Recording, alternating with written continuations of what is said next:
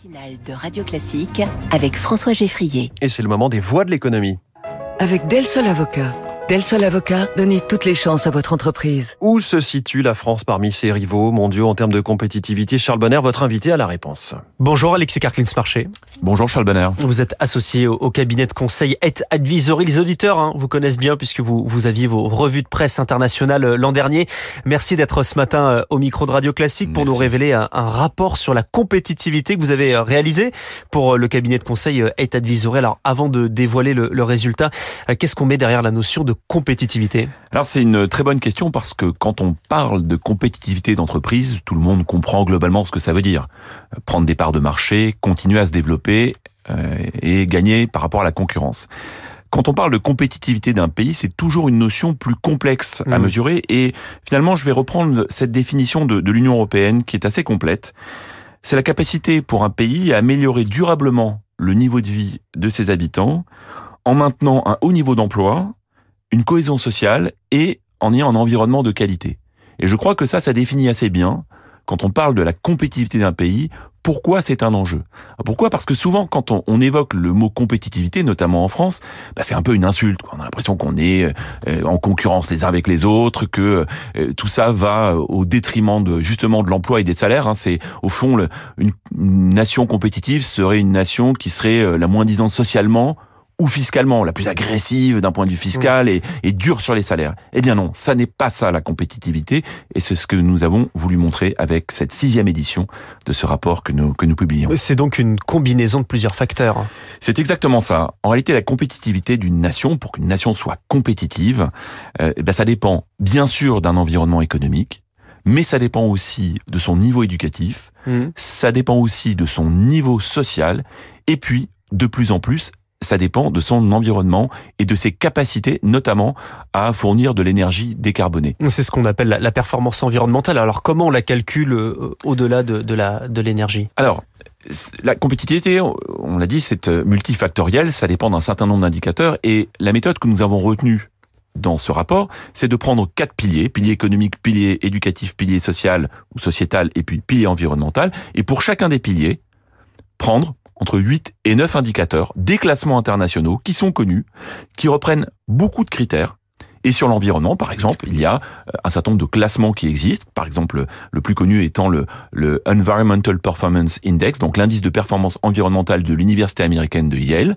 qui euh, mesure eh bien les émissions de CO2, mais aussi la protection de la biodiversité, l'accès à l'eau, euh, la gestion des déchets, la protection de la biodiversité, un ensemble de critères. Et donc la méthodologie qui a été retenue pour faire ce classement des classements, et c'est ce que nous publions dans, dans ce rapport, eh bien, c'est de reprendre chaque classement et de positionner tous les pays que nous avons regardés, mm. on en a regardé 43, et de les positionner sur chacun de ces 32 classements en position relative et puis de voir sur chacun de ces piliers eh bien comment toutes les nations se positionnent. Alors votre rapport, il y a deux classements finalement, il y a un classement pour les plus petits pays, moins de 25 millions d'habitants et un autre avec plus de 25 millions d'habitants dans lequel il y a la France. Alors dites-nous euh, qui sont les, les, les pays les, les, plus compétitifs Alors d'abord, et vous avez raison Charles Bonner, la, la segmentation petit pays, grand pays. C'est vrai que quand on prend l'ensemble des 43 pays que nous regardons, au top, on va trouver la Finlande, le Danemark, la Suède, la mmh. Suisse, et, ce sont des pays euh, qui sont, j'allais dire, des usual suspects. Hein. Ce sont qu'on retrouve, où on sait que ce sont des nations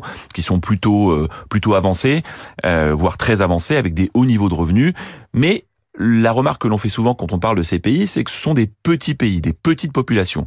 Et probablement que le critère de la taille joue parce qu'il est plus facile d'avoir une forme d'homogénéité sur des nations qui font 5 euh, ou 6 millions d'habitants, comme par exemple le Danemark ou la Finlande, ou 10 millions comme la Suède. Bon.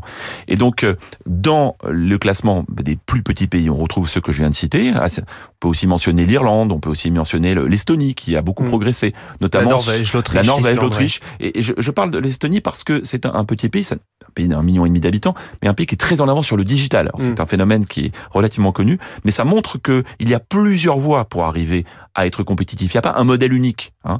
Quand on compare, le, par exemple, le Danemark ou l'Irlande, on sait sur des pays avec des fiscalités complètement différentes. Et pourtant, ce sont deux pays qui sont très compétitifs.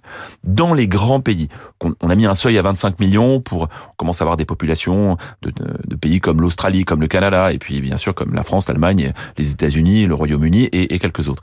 Et bien là, on va retrouver dans le top, on va retrouver l'Allemagne qui, malgré ses difficultés dans le domaine de l'énergie, euh, et puis malgré sa dépendance à l'export euh, vers la Chine et vers l'Asie, euh, c'est un pays qui reste compétitif, avec notamment ces grosses PME qu'on connaît bien, le fameux Mittelstand. Mmh.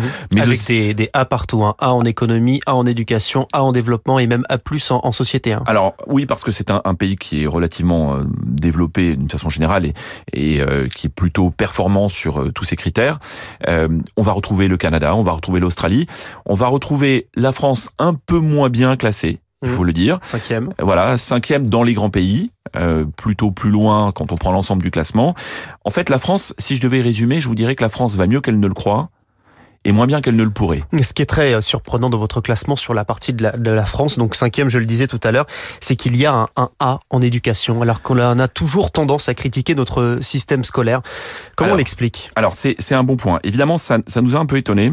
Euh, encore une fois, c'est une échelle relative. Et euh, on parle beaucoup en ce moment on du classement. Aux autres, on se compare aux autres. On, on, parle beaucoup en ce moment du classement PISA. Oui. Et c'est vrai que le dernier classement PISA est, est, mauvais pour la France. En réalité, il est mauvais pour beaucoup de pays d'Europe et beaucoup de pays d'Occident. C'est-à-dire qu'on a beaucoup parlé. Mais on a beaucoup insisté sur la France. Sur la France. En réalité, euh, le, le, la conclusion générale du classement PISA, c'est que la plupart des pays d'Europe et d'Amérique du Nord reculent dans le classement, notamment par rapport à des pays d'Asie et quelques exceptions en Europe, notamment en Europe scandinave ou en Europe des, des Nordiques. Mais donc déjà, il faut relativiser. Bien sûr. Oui, la France baisse, mais beaucoup de pays en Occident baissent. Ensuite, il y a une réalité, c'est que le classement PISA pour la France, c'est très médiocre, voire en déclin, mais la France compense dans le domaine éducatif par la qualité de ses écoles de commerce, de ses écoles d'ingénieurs et de quelques-unes de ces universités qui sont bien classées. Et donc ça compense ce A. Alors d'abord, il faut dire que la France est en A. Il y a les pays qui sont A+, hein, oui, donc, oui. et en A, elle est plutôt dans la partie basse du A, pas loin d'être en B, donc avec des vrais axes d'amélioration. Et encore une fois, ce qui la sauve, ce sont euh, ces écoles de commerce, ces écoles d'ingénieurs, ces universités. La France continue de former des cadres, des ingénieurs, et euh, qui sont de, de, de, qualité, qui sont reconnus. Et ça, les investisseurs étrangers le savent bien et le mmh. disent. Et ça fait partie des atouts que nous, nous avons aujourd'hui. Mais soyons clairs, Charles Bonner, euh, l'enjeu le, éducatif, il est majeur. Parce qu'il y a là encore une très forte corrélation entre le niveau éducatif et la compétitivité d'une nation. On ne peut pas imaginer certaines nations asiatiques, je pense à des pays comme la Corée, je pense même à des petits pays comme Singapour, si le système éducatif n'était pas bon, eh bien ces pays ne seraient pas compétitifs ne seraient pas à ce niveau de développement que nous connaissons aujourd'hui. En revanche, sur l'économie, la France est classée B. Pourtant, on a l'impression qu'elle qu surnage par rapport, là encore, euh, à nos voisins européens. Alors, la France bénéficie une taille d'un marché domestique, d'un marché national qui est euh, plutôt plutôt élevé, donc ça ça compte pour des investisseurs. Euh, elle bénéficie aussi de, de, grandes entreprises. La France est le pays européen qui a le plus de grandes entreprises parties à la conquête du monde et donc des, des leaders des leaders internationaux. En revanche, elle souffre très fortement d'une économie qui est jugée lourde, avec une administration ouais. compliquée, une avec, une fisc... avec une dette importante, avec une situation macroéconomique qui est plutôt dégradée. C'est pour ça qu'on va retrouver des pays comme l'Italie ou comme la Belgique qui sont plutôt plutôt euh, considérés à des niveaux comparables à, à, la France. Et puis avec une fiscalité, il faut quand même le dire, même si tout n'est pas que fiscalité, euh, la France, on a retenu un, un classement euh, sur la compétitivité fiscale euh, qui prend en compte tous les types de fiscalité. La France est dernier dans le classement. On parle de 38 ou 39 pays dans ce classement. La France est dernier, pas avant-dernier, dernier. Donc c'est ça veut dire quelque chose et ça ça finit quand même par pénaliser ce, ce notre pays qui bien sûr bénéficie d'infrastructures qui sont de, de, qualité, mais qui euh, aujourd'hui pâtit de cet environnement administratif lourd et pesant. Une question également, puisque sur le classement, donc ça donne Allemagne, Australie, Canada, et ensuite le, le Royaume-Uni. Le Royaume-Uni, malgré le Brexit, reste euh, plutôt compétitif. Est-ce que c'était finalement une bonne décision le Brexit? Alors, on ne voit pas le Brexit comme la, la, la raison de la compétitivité britannique. Le Royaume-Uni, ça fait 12 ans que nous publions cette étude, le Royaume-Uni reste un pays compétitif, l'a toujours été, plutôt ouvert, plutôt tourné sur l'international et sur la, la globalisation de l'économie, euh, même si c'est plus difficile évidemment depuis le Brexit. Le Brexit ne se reflète pas encore dans les classements. Ce sont des classements qui montrent que le Royaume-Uni reste une économie plutôt avancée, avec des entreprises euh, d'une bonne vitalité, et ça se voit. Le Royaume-Uni et la France sont aujourd'hui très très proches quand même dans les classements euh, d'un point de vue économique, et on peut s'attendre à ce que euh, notamment la pesanteur administrative qui est résultée du Brexit, commence à se voir dans les, prochains mois et les prochaines années? Probablement dans le prochain classement, nous devrions voir le Royaume-Uni reculer euh, et souffrir de ces difficultés économiques que, que le pays connaît. Et peut-être se faire dépasser par la France, qui serait donc euh, quatrième au pied du, au pied du podium. Dans les Merci. grands pays. Dans les grands pays. Dans les grands pays. Merci Alexis Merci, Karkin Charles Marché, Bonner. associé des, euh, chez Height Advisory, le cabinet de conseil qui était notre voix de l'économie ce matin. Merci à vous et bonne journée. Et merci Charles Bonner, je vous dis à demain 6h pour une nouvelle matinale écho sur Radio Classique. Emmanuel Macron a reporté le Conseil des ministres au dernier moment. La rentrée sur la pointe des pieds du président après des vœux minimalistes. Marcelo Vesfred arrive pour les coulisses de la politique.